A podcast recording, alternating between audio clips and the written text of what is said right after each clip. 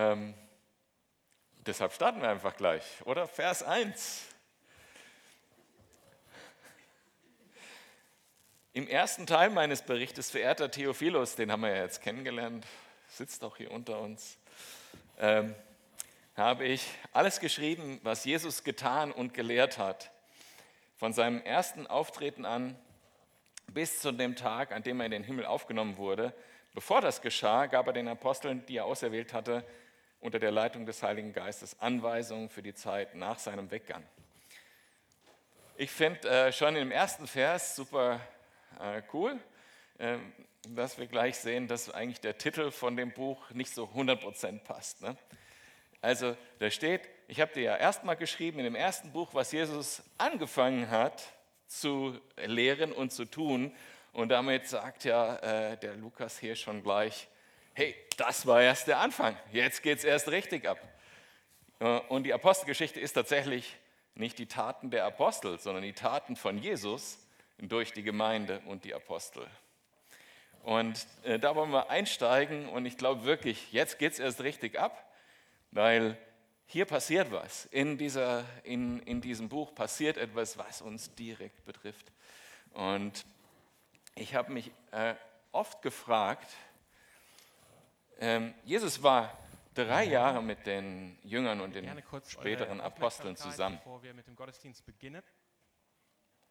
Und ähm, hat äh, ihnen schon viel gelehrt und sie haben viel erlebt mit, mit Jesus. Jesus hat viel getan. Was kommt jetzt noch hinzu? Oder was passiert? Was hat er in dieser Zeit gelehrt, wo er 40 Tage noch mit den Jüngern unterwegs war? Was hat er denen da erzählt? Und ich glaube persönlich, dass es gar nicht so einfach war, bevor diese ganzen Events stattgefunden haben von der äh, Karwoche zu verstehen, Jesus hat immer wieder angekündigt, der Christus muss sterben. Aber die haben nicht verstanden, welche Signifikanz das hat, glaube ich, weil sie das noch nicht gesehen hatten. Und auch die Auferstehung, das ist noch viel schwieriger vielleicht für die beiden, für die, für die zwölf gewesen oder die 70 oder wie viel dann immer unterwegs waren. Ähm, war, glaube ich, wirklich schwer für die zu verstehen. Was sagt Jesus da? Wie bringen wir das in Verbindung mit dem Wort Gottes? Und dann hat Jesus wahrscheinlich in diesen 40 Tagen tatsächlich nochmal mit denen das Alte Testament durchgegangen und hat gesagt, was hat das denn jetzt alles bedeutet, diese sieben Tage Gefangennahme, Folter, Kreuz, drei Tage im Grab und dann tatsächlich die Auferstehung. Wieso ist das passiert und was bedeutet das alles? Er hat vielleicht angefangen mit 5. Buch Mose, Kapitel 21, Vers 22. Verflucht ist der, der am Holz hängt. Und hat gesagt, hier steht schon bei Mose, was eigentlich passieren soll. Und äh, Paulus schreibt uns dann später, was Jesus vielleicht den Jüngern dann erklärt hat in ähm, Galater 3,13, dass er sagt, ja, im Buch steht doch, verflucht ist der, der am Holz hängt. Jesus hat deinen Fluch getragen, hat ihn erklärt. Jesus ist Fluch geworden, damit wir den Fluch nicht mehr haben für unsere Sünde. Erklärt es genau, was es bedeutet, dass Jesus an deiner Stelle gestorben ist. Erklärt es ihnen. Und jetzt können sie das verstehen, weil sie haben ja gesehen, wie Jesus am Kreuz hing. Sie haben ja gesehen, wie er geblutet hat dort. Aber was, was es wirklich bedeutet, das hat Jesus ihnen dann in diesen 40 Tagen erklärt. Und ähm, vielleicht, ähm, vielleicht hat er dann auch Psalm 16, Vers 10 äh, hergenommen und hat gesagt, ähm, hier lest ihr doch, du wirst deinen Gesalbten nicht der Verwesung überlassen, du wirst ihm nicht dem Tod überlassen. Das, das ich bin auferstanden, das ist nicht etwas, irgendwas Freakiges, äh, was ich mir ausgedacht habe, den Kult, den ich jetzt gegründet habe oder sonst irgendwas und ich war nur scheintot. Nein, Gott hat es angekündigt in den Psalmen, in äh, Psalm 16. Und dass die Bedeutung der Auferstehung ist, dass ihr neues Leben habt und dass ihr mit dem Gesalbten verbunden seid. Ich glaube, diese Themen hat er ihnen gelehrt. Und sie haben das später aufgeschrieben, wie wir dann zum Beispiel lesen in 2. Korinther, wo Paulus dann schreibt, denn wer in Jesus ist, der ist eine neue Kreatur, weil Jesus auferstanden ist. Und so haben sie wirklich die Signifikanz von der Karwoche, glaube ich, erst in diesen 40 Tagen erlebt. Äh, Jesus hat begonnen zu lernen über das Reich Gottes, Aber das, was wirklich da passiert ist, das haben sie wahrscheinlich erst danach verstehen können, als Jesus noch tiefer gegangen ist. Und ich würde sagen, wenn du dir diese Lehren anhörst, ja wirklich, ich glaube, das, was Jesus getan hat, war wirklich erst richtig der Anfang. Weil das, was richtig kracht, dass wir ein neues Leben haben und so weiter, ich glaube, das konnten wir erst danach verstehen. Das war wirklich die Lehre, die wir heute immer wieder weitergeben. Jesus ist für deine Sünden gestorben, damit du nicht verurteilt sein musst, damit du nicht den Fluch tragen musst, sondern er hat stellvertretend für dich am Kreuz den Fluch getragen. Und er ist auferstanden und weil du in ihm bist, weil du an ihn glaubst, hast du neues Leben. Das hat er wohl in diesen Tagen ihnen erklärt. Und wir sehen natürlich dann, was er dann auch noch getan hat durch die Apostel. Gehen wir gleich mehr drauf ein.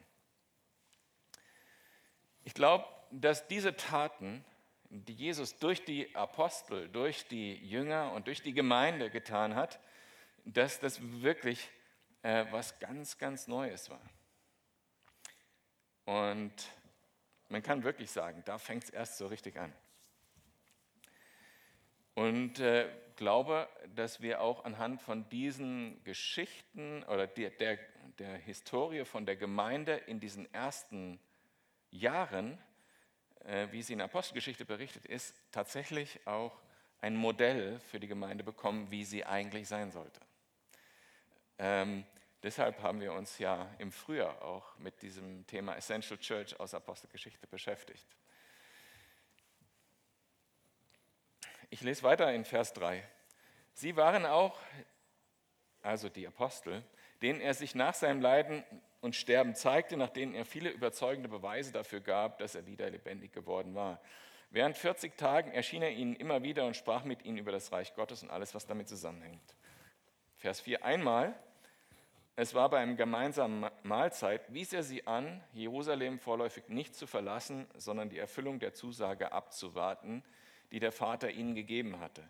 Ich habe darüber mit euch ja bereits gesprochen, sagte er. Johannes hat mit Wasser getauft, Ihr werdet aber mit Heiligem Geist getauft werden und das schon in wenigen Tagen. Genau genommen waren das, war das wahrscheinlich nur eine Woche, weil man kann so ein bisschen Mathematik machen. 50 Tage von äh, Kreuzigung bis Pfingsten, drei Tage im Grab und dann äh, 40 Tage, wo er bei ihnen war. Also bleibt noch eine Woche übrig, genau. Ähm, also tatsächlich wenige Tage später ist auch diese Verheißung eingetreten und diese Verheißung des Vaters, dass die Gemeinde mit Heiligen Geist erfüllt wurde, die Apostel mit Heiligen Geist erfüllt wurde, das ist das zentrale Event. Das zentrale Event in der Apostelgeschichte. Das ist die Geburtsstunde der Gemeinde. Das ist der Zeitpunkt, wo Gott in dieser Welt durch die Gemeinde neu präsent ist. Das ist der Zeitpunkt, in dem die Kraft Gottes in uns Christen gekommen ist. Die Kraft Gottes in uns Christen gekommen, zu uns Christen gekommen ist, in die Gemeinde. Und so markiert, glaube ich, die Apostelgeschichte einen, einen Zeitraum von großen Veränderungen, große Veränderungen. Und tatsächlich ist es mein Gebet, unser Gebet, dass auch unser Studium durch die Apostelgeschichte eine Zeit von großen Veränderungen sein wird. Beginnend damit, dass wir von dem Heiligen Geist mehr erfüllt werden, beziehungsweise äh, wir uns mehr zur Verfügung stellen für das, was der Heilige Geist wirklich durch, durch uns tun will. Dass diese große Veränderung stattfindet.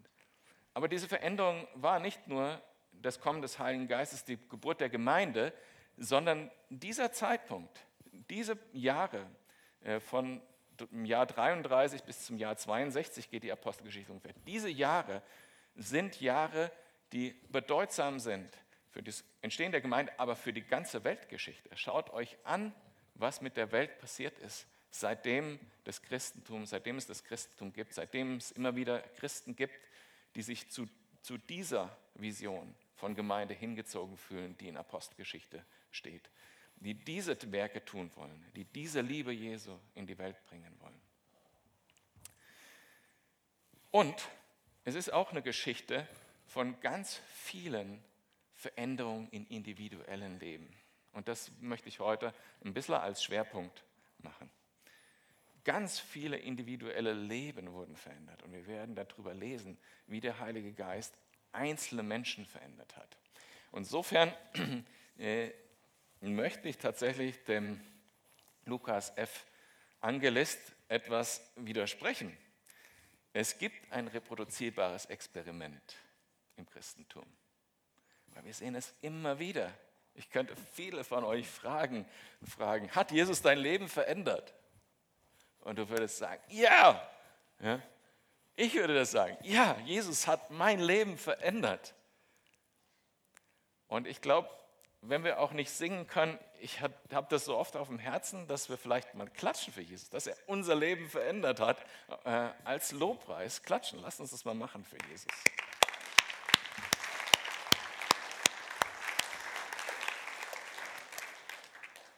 Und er hat das getan, weil er direkt zu uns gekommen ist. Nicht nur am Kreuz und, ähm, und so als Mensch, sondern auch durch seinen Geist jetzt in uns wohnt.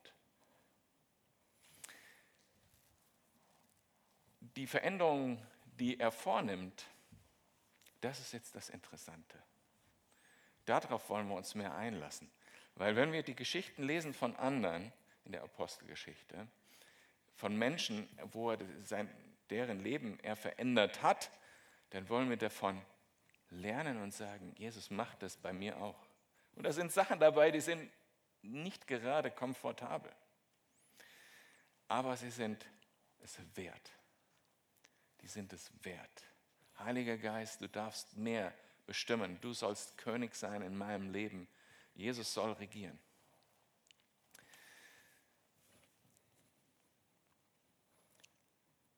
Tatsächlich war das die Frage von den Aposteln, die wir jetzt als nächstes lesen. Ha, wenn der Heilige Geist kommt, dann heißt es doch, dass Jesus regiert.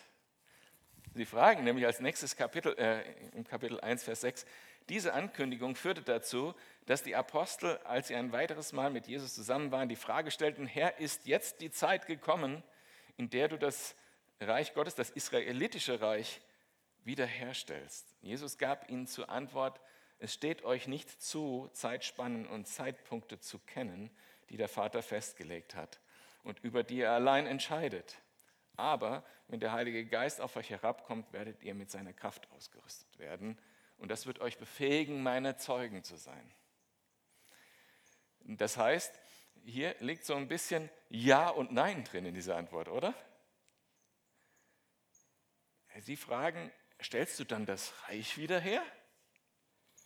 Und er sagt, ja, den Zeitpunkt, wenn das voll erfüllt wird, den kennt, könnt ihr nicht kennen, wenn ich wiederkomme. Aber ihr werdet meine Zeugen sein und ihr werdet meiner Kraft erfüllt sein. Insofern kommt das Reich Gottes schon. Das ist so ein Ja und Nein. Und in diesem Ja und Nein leben wir tatsächlich. Und dieses Ja und Nein, da gibt es auch eine menschliche Situation, die so ähnlich ist. Und die benutzt auch die Bibel als, äh, und Gott als Bild für das, wer wir sind als Gemeinde. Und dieses Bild ist die Verlobung. Das heißt, ähm, jetzt in, der, in dem altertümlichen Bild von Ehe, Jesus hat den Brautpreis bezahlt, er hat teuer bezahlt für dich und mich, für uns als Gemeinde am Kreuz. Und hat als nächstes den Heiligen Geist gegeben, das ist der Verlobungsring sozusagen, wie ein Siegel, der sagt, du gehörst zu mir für immer. Aber verheiratet sind wir noch nicht. Wir lesen das in der Apostelgeschichte. Das Hochzeitsmahl des Lammes, das ist, wenn die Gemeinde und Jesus komplett vereinigt sind und das Reich Gottes voll hergestellt wird. Das ist diese Zwischenzeit, in der wir leben. Und ich wollte euch gerade noch äh, Referenz geben, wer da näher reingucken will. Ich finde dieses Bild wunderschön und man kann darüber lesen in 2. Korinther 11 und in Hosea 2 zum Beispiel. Einfach, wenn ihr euch damit beschäftigen wollt. Ähm, genau, Vers 8. Aber wenn der Heilige Geist auf euch herabkommt, werdet ihr mit seiner Kraft ausgerüstet werden. Das wird euch dazu befähigen, meine Zeugen zu sein. Das ist jetzt, das ist jetzt die eigentliche Einleitung zum Buch, würde ich sagen. ihr werdet meine Zeugen sein, ist das Thema des Buchs. In Jerusalem, in Judäa und Samarien und überall sonst auf der Welt. Das ist äh, sozusagen die Gliederung vom Buch. Und zwar ähm,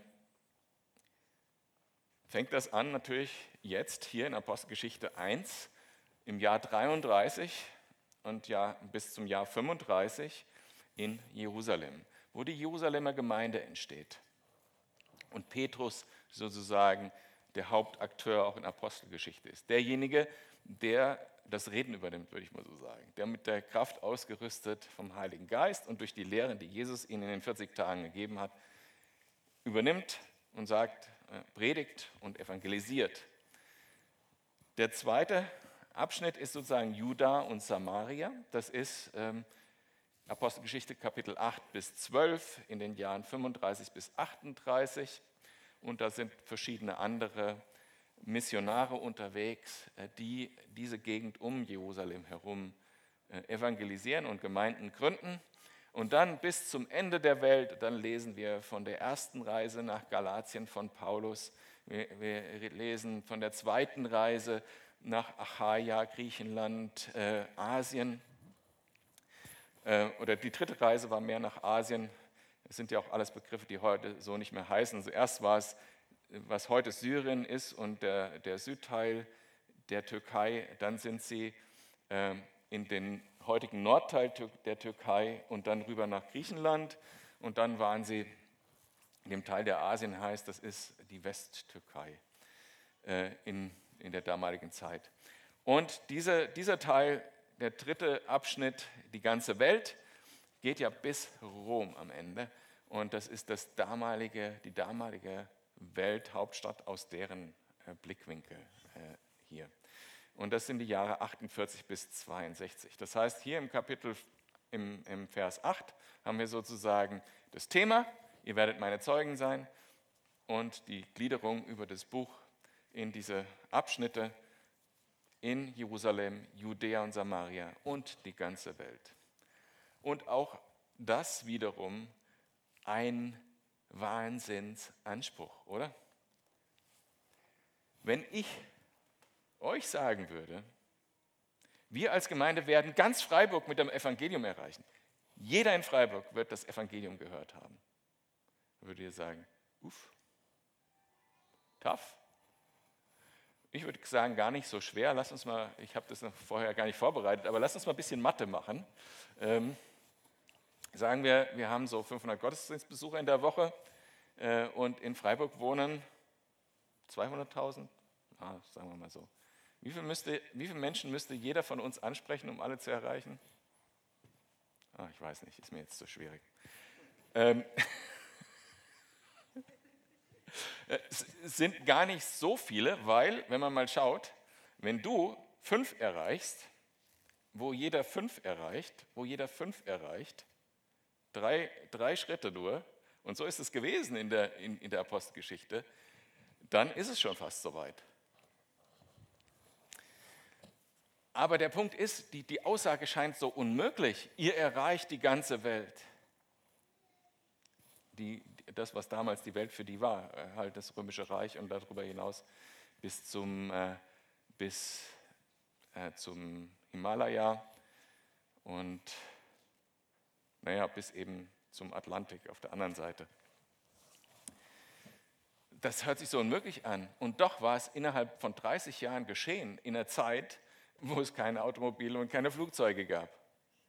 Das zeugt doch schon allein vom Wirken Gottes und auch allein schon davon, wie, wie viel Macht Gott uns als Zeugen von Jesus gegeben hat durch den Heiligen Geist. Wie befähigt wir sind durch den Heiligen Geist. Und glaubst du das, dass du befähigt bist, wenn du mit diesen fünf Menschen nur redest, dass du befähigt bist, diesen Menschen zu helfen, umzukehren? Dass du befähigt bist, in sein Leben direkt an diesen Punkt reinzusprechen, wo er ist. Dass du befähigt bist, durch den Heiligen Geist diesen Mensch heil zu machen. Also im Sinne von körperliche Heilung, wenn du für ihn betest. Im Sinne von Befreiung von Bindung, wenn du für ihn betest. Im Sinne von vollmächtig sprechen vom Evangelium in das Leben hinein, dass die Menschen erkennen, ich bin Sünder, ich brauche Jesus. Glaubst du das? Du bist befähigt, so wie Paulus, so wie Petrus. Und dann wird dieses Experiment wiederholbar. Dann verändern sich Leben. Und dann sitzen mehr Leute hier, die, die klatschen können und sagen können, Jesus hat mein Leben verändert.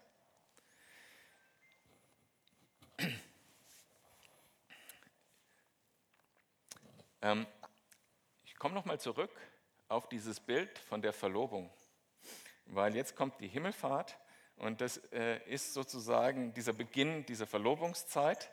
Diese Verlobungszeit ähm, ist dadurch gekennzeichnet, dass wir zwar im Herzen verbunden sind und der Heilige Geist in uns wohnt, aber Jesus nicht wirklich da ist, ne? also körperlich. Und das wird erst danach, wenn er wiederkommt, passieren. Nachdem Jesus das gesagt hatte, wurde er vor ihren Augen emporgehoben, Vers 9. Dann hüllte ihn eine Wolke ein und sie sahen ihn nicht mehr. Während sie noch gebannt zum Himmel hinaufblickten, dorthin, wo Jesus verschwunden war, standen mit einmal zwei Männer in leuchtend weißen Gewändern bei ihnen. Ihr Männer von Galiläa sagten sie, warum steht ihr hier und starrt auf zum Himmel? Dieser Jesus, der aus eurer Mitte in den Himmel aufgenommen worden ist, wird wiederkommen und zwar auf dieselbe Weise, wie ihr ihn habt gehen sehen. Das ist jetzt sozusagen die Anweisung, wie diese Verlobungszeit ablaufen wird.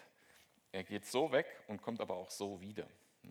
Äh, in, Im jüdischen Brauchtum äh, gibt es dann auch tatsächlich, äh, da gab es damals auch tatsächlich diese Situation, dass die Braut tatsächlich wartet und auf einen bestimmten Weg schaut, dass der Bräutigam kommt.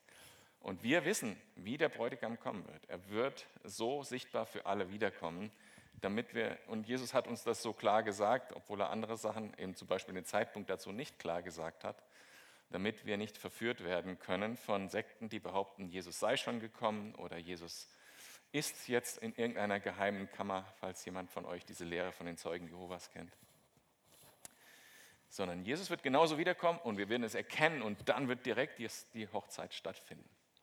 Für mich ist das Entscheidende, was Apostelgeschichte bewirkt, mein Herz ist, dass wir wirklich sagen, Herr, regier du in mir. Heiliger Geist, regier du in mir. Gib mir diese Anweisung und lass mich gehorsam sein und alles überwinden, was mich darin hindert, gehorsam zu sein, um dein Reich, um diese Macht, die du mir gegeben hast, dein Reich wachsen zu sehen, dass ich das tun kann und darf. Das ist mein Herz, dass wir das als Gemeinde sehen, dass wir dahin kommen, dass die Gemeinde so viel ausstrahlt, so viel verändern kann, wie die Gemeinde in der Postgeschichte. Wir können genauso die Welt verändern durch die Liebe Jesu wie die Gemeinden in der Apostelgeschichte.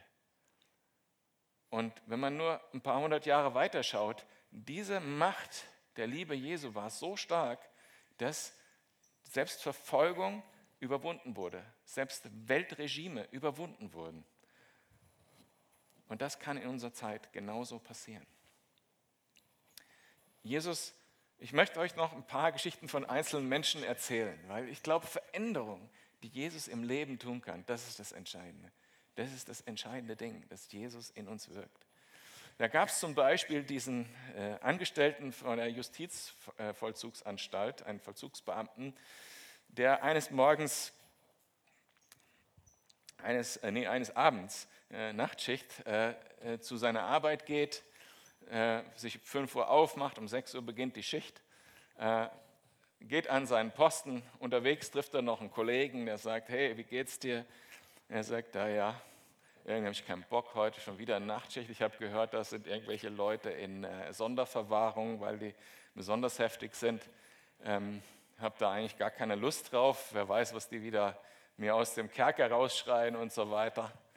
Ähm, ja, dann sagt der Kollege, komm, nimm einen Schluck Wein. Er trinkt seinen Wein und setzt sich an seinen Posten und weil der Wein auch müde macht, schläft er ein. Nachts um zwölf, plötzlich um 0 Uhr gibt es einen riesen Knall und er wacht auf und er sieht, dass die Gefangenen weg sind. Und er hat sowieso schon eine schlechte Beziehung zu seinem Chef und ähm, hat schon sich zwei, drei Sachen äh, erlaubt, die man eigentlich nicht machen sollte, war zweimal frech vielleicht. Äh, und er muss damit rechnen, dass er exekutiert wird. Hat natürlich einen riesen Schiss in dem Moment. Und ähm, auf einmal ruft es aus der Zelle raus, hab keine Angst, wir sind noch da. Und diese zwei Menschen, die in der Zelle waren, waren Paulus und Silas und die erzählen dem Kerkermeister das Evangelium und er bekehrt sich und sein ganzes Haus, also seine Hausangestellten, seine Kinder, seine Frau werden errettet. Und er, schreibt, und er sagt dann am Ende, das muss ich jetzt gerade aufschlagen, äh, der sagt, ich bin jetzt so glücklich. Also ich muss es gerade aufschlagen und euch wörtlich vorlesen, weil es einfach toll ist. Das ist in Kapitel 16. Das ist rund um die Zeit irgendwie auch, wo, ähm, wo dann tatsächlich auch Lukas zu, zu Paulus hinzugestoßen ist und äh, er dann im Text weiterhin mit wir schreibt und damit klar wird, dass, dass er tatsächlich Augenzeuge war. Ähm, Anschließend führte er die beiden in sein Haus hinauf und ließ eine Mahlzeit für sie zubereiten. Er war überglücklich, dass er mit seinem ganzen Haus zum Glauben an Gott gefunden hat. Überglücklich.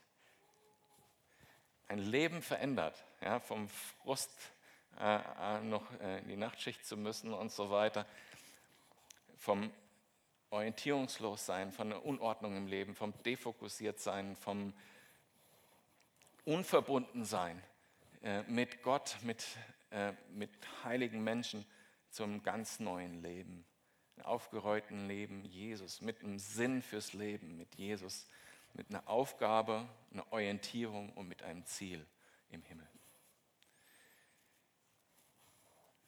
Ich finde diese Geschichten krass. Ja? Also diese Geschichte in der Postgeschichte. Ich möchte euch noch eine andere Geschichte von jemandem erzählen, den ich kenne. Äh, aus, aus der Zeit, wo wir in Kalifornien waren. Ein Mann, der ähm, Ende der 50er Jahre ist er geboren, äh, ist aufgewachsen mit einem Vater, der die Mutter und ihn verprügelt hat, der äh, ihn mitgenommen hat zu Dates, wo er fremdgegangen ist und lauter solche Dinge, wo er komplett krass geprägt war. Und er hatte so eine Wut in seinem Leben. Und er, dann ging er zur Schule. In seiner Schul Schulzeit ist er dann jedes Wochenende mit seinen Kumpels äh, in die Bar gegangen und hat sich geprügelt. Und eines Tages war das so heftig, dass die Schule ihn rausgeschmissen hat und er vor Gericht kam. Und vor Gericht lässt ihm der Richter die Möglichkeit, ja, du kannst jetzt in den Knast gehen oder du kannst zum Militär gehen. Würde es bei uns so nicht geben. Ähm, und er geht ins Militär. Und dort kann er sein, diese ganze Wut, die er in sich hat, noch, noch nutzen. Ja. Er wird zum, zum äh, Meister, Kung-Fu-Meister, äh, macht das äh, sehr gut und wird Platoon-Chef und so weiter. Und eines Tages ging dann der Vietnamkrieg äh, los, der äh, Koreakrieg, weiß gar nicht, Koreakrieg. Und er wird eingesetzt in Korea. Äh, er lebt dort natürlich Traumatisches, also Kumpels, die in äh, Sprengminen reintreten und die er ohne Beine in Hubschrauber tragen muss und lauter solche Geschichten. Und kommt dann zurück, nachdem er selber angeschossen und verletzt war, nicht nur voller Hass, den er schon die ganze Zeit hat, und Wut, sondern auch noch psychisch kaputt von dem Krieg. Das Erste, was er macht, er ist, besucht die Frau, äh, wo er schon während seiner Kadettenzeit äh, eine Beziehung angefangen hatte. Äh, sie wird schwanger und sie bekommen ein Kind und heiratet sie. Und kaum waren sie verheiratet, sieht er, wie er genau das Gleiche macht wie sein Vater. Genau das Gleiche. Er ist untreu, er schlägt seine Frau, er missbraucht seine Frau verbal. Und irgendwann mal hat die Frau genug und er kommt nach Hause und er sieht gepackte Koffer im Haus. Er ist total verzweifelt, holt sein Gewehr aus dem Schrank und wartet auf seine Frau und seine zwei Kinder um sich und die Frau und wenn es sein muss, auch seine beiden Söhne zu töten. Kritischer Moment. Was kann hier noch helfen? Wer kann hier noch helfen? Kinderkirchenfrage. Aus irgendeinem Grund stößt er mit dem, mit dem Lauf des Gewehrs an den Fernsehschalter. Der Fernseher wird eingeschaltet und dort sieht er jemanden, der von Jesus spricht. Wie Jesus schenkt, all diesen Scheiß in der Vergangenheit hinter sich zu lassen. Ein, wie Jesus ein neues Leben schenkt. Wie Jesus frei machen kann von dem Hass, von der Verzweiflung, von der Desorientiertheit und er geht in dem Moment auf die Knie.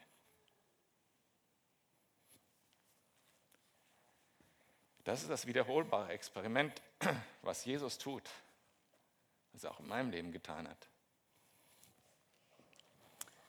Eine andere Geschichte. 1926. Ähm, Ein Mensch, sehr gut ausgebildet, Oxford, Professor in Oxford, philosophisch gebildet, literarisch gebildet. Überzeugter Atheist war eine Zeit damals, die sehr stark ähm, in der Jugend, in, in den, bei den jungen Menschen dieses Wegabkehr von dem Althergebrachten, von der Kirche, von der Gemeinde äh, bewirkt hat durch Lehren. Das fing an mit Darwin äh, 100 Jahre zuvor äh, oder na, 60 Jahre zuvor. Und dann aber wurde es recht stark äh, mit der Bewegung der Psychologie damals. Äh, Menschen wie Freud, die eine neue Philosophie den Menschen oder neues Weltbild den Menschen gegeben haben, eigentlich ein menschzentriertes Weltbild gegeben haben, nicht ein gottzentriertes Weltbild. Das schien den Menschen logisch, besonders nach der Zeit der Aufklärung, wo der menschliche Verstand in den Mittelpunkt gestellt wurde. So war eine kulturelle Bewegung, in der wir uns ja heute eigentlich immer noch befinden, entstanden, wo damals die intellektuelle, intellektuelle Elite voll drin war. Und dieser Mensch, auch einer der gebildetsten Menschen, äh, würde ich sagen, ähm, von denen ich äh, Sachen gelesen habe. Also ich den, finde den toll. Der saß 1926 mit einem Kollegen, der ähnliches Weltbild hatte, Atheist, äh, Philosoph, in seinem Studierzimmer und sie äh, sprachen da über dieses Thema. Und dann sagt der andere zu ihm, du, das mit dem Christentum ist ja echt so eine Sache. Ne? Also wenn man sich, äh, wenn man sich die historischen Belege für das anschaut, was in den Evangelien steht, dann sind die ja eigentlich fast überwältigend, sagt der Atheist, Philosoph. Man könnte fast meinen, dass es wahr ist. Diese ganze Geschichte mit dem sterbenden Gott. Aber wenn man sich das anschaut, das war der erste Impuls für diesen Menschen zu denken, ja, stimmt eigentlich. Das ist ja überwältigende historische äh, Belege. Könnte fast wahr sein. Und dann eines Tages beim Spaziergang äh, ist ihm so bewusst geworden, und da hat Gott zu ihm gesprochen, ich habe wie einen Panzer an, ich hab, schließe mich zu vor etwas. Ich lasse etwas nicht an mich heran. Und er sagt, in diesem Moment hat er einerseits keine Wahl gehabt, weil er wusste, da ist was viel Besseres, wenn ich mich öffne. Andererseits war es die freieste Entscheidung, die er je in seinem Leben getroffen hat. Und er hat sich geöffnet und Jesus hat sein Leben verändert. Und alle diese Menschen, von denen ich jetzt gesprochen habe, haben viele andere Menschen mit verändert der Kerkermeister sein ganzes Haus. Rawl Rees, der, der äh, Mensch, von dem ich vorher sprach, mit dem Gewehr vom Fernseher, der ist Pastor geworden von einer Gemeinde, die, die äh, eine der größten Gemeinden in den USA ist, wo sich Tausende bekehrt haben. Und wenn ihr wollt, Rawl Rees googeln und äh, ihr könnt seine Lebensgeschichte auch auf YouTube anschauen euch. Ähm, und der Mann, von dem ich zuletzt sprach, der Atheist, den kennt ihr alle mit Namen C.S. Lewis. Er hat durch seine Bücher so viel bewegt. Das ist das wiederholbare Experiment. wenn man das wissenschaftlich mal so formulieren will, was wir sehen können in der Apostelgeschichte und seither. Jesus verändert Leben. Willst du ihn auch weiterhin dein Leben verändern lassen?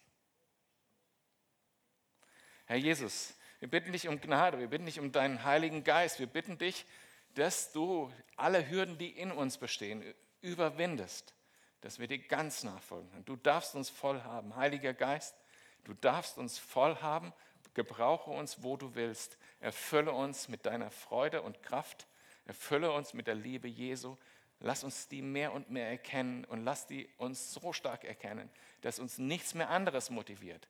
Kein Geld, keine Macht, keine Karriere, kein Studium, kein Druck von anderen Menschen, keine Menschenfurcht, kein gar nichts, sondern dass wir ganz dir gehorchen. Herr Jesus, schenk uns deinen Geist und schenk uns diese Überwindung der Welt. Denn wir wollen nicht Freunde der Welt sein, wir wollen deine Freunde sein. Amen.